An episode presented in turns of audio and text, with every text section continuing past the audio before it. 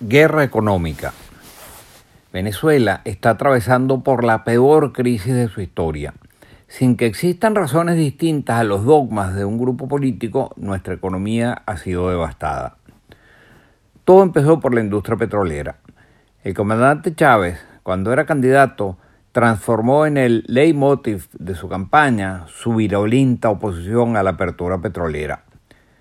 Con su carisma característico, convenció al país de que PDVSA era la responsable de la severa caída que habían experimentado los precios del petróleo, los cuales en su momento más bajo apenas superaron los 7 dólares el barril. Aquello, por supuesto, no era cierto. Los precios habían caído como consecuencia de una crisis que había estallado en el sudeste asiático y que había arrasado con las pujantes economías de aquella región del mundo. El comandante supo capitalizar aquella crisis y el año siguiente ganó las elecciones. Se fijó la meta de ponerle las manos a PDVSA. Por eso, provocó el paro petrolero, según él mismo confiesa ante el Congreso, y despidió a 20.000 trabajadores. Y por eso modificó vía habilitante la ley orgánica de hidrocarburos. Su objetivo era usar la renta petrolera para promover su proyecto político. Quería destinar los recursos a un inmenso programa de populismo que iba más allá de las fronteras de Venezuela.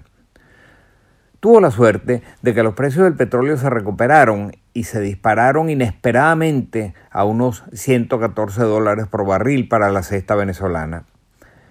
Con PDVSA en sus manos y un diluvio de recursos, obtuvo los medios necesarios para imponer una revolución absurda que de otra forma nunca hubiera podido estallar. El dogmatismo, el populismo, la corrupción y la ineficiencia acabaron con la industria petrolera y con Venezuela. Si no lo hubiesen destruido, Venezuela estaría produciendo más de 5 millones de barriles diarios de petróleo en lugar de 730 mil y la pavorosa crisis que nos carcome nunca hubiese estallado. Expropiese, expropiese, proclamaba el presidente Chávez, mientras Rafael Ramírez afirmaba, PDVSA es roja rojita.